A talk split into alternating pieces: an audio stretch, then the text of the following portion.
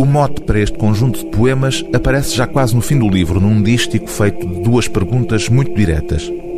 Passado, o que fazes tu aqui? E como sabias onde eu estava? O novo livro de poesia de Vítor Nogueira constrói-se como uma revisitação da casa da infância. O título Canto Chão dá a este conjunto de poemas um caráter litúrgico. O canto-chão é a mais antiga forma de música ocidental, num canto em uníssono a uma só voz, entoado nos mosteiros desde a época medieval. É esse regresso a um tempo antigo, simbolizado pela casa da infância, que se evoca nestes versos, sem qualquer tipo de pompa, apesar da solenidade que a memória convoca. Começa por ouvir a tua respiração. Por vezes, ela é mesmo a única resposta. Depois abre caminho, dirige-te à janela, confirma se a noite ainda bate nos caixilhos. O teu desassossego é tão estranho, creio eu.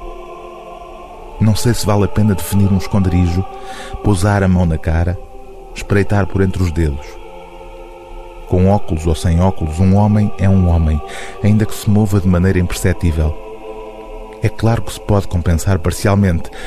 Acendes um cigarro com aquela sensação de pegar numa coisa viva e anotas num papel palavras que por vezes se te escondem sob a língua, como um par de pistolas sob o forro do casaco. Não tens outro remédio senão continuar à volta de ti mesmo. Ardores e formigueiros, como se o corpo todo recoberto de pimenta, empurram-te para o mundo e deixas-te de novo engolir pela corrente, descendo e subindo pelas ruas da cidade. Descendo e subindo, perguntas a ti mesmo se a vida, toda ela, não é uma falésia, finíssimas fraturas cobrindo a superfície. E tu és uma delas, seguindo à deriva por entre a multidão. Que o mesmo é dizer, só tu e mais ninguém. Repetes o caminho pela rua onde cresceste para não perderes a casa nos lapsos da memória.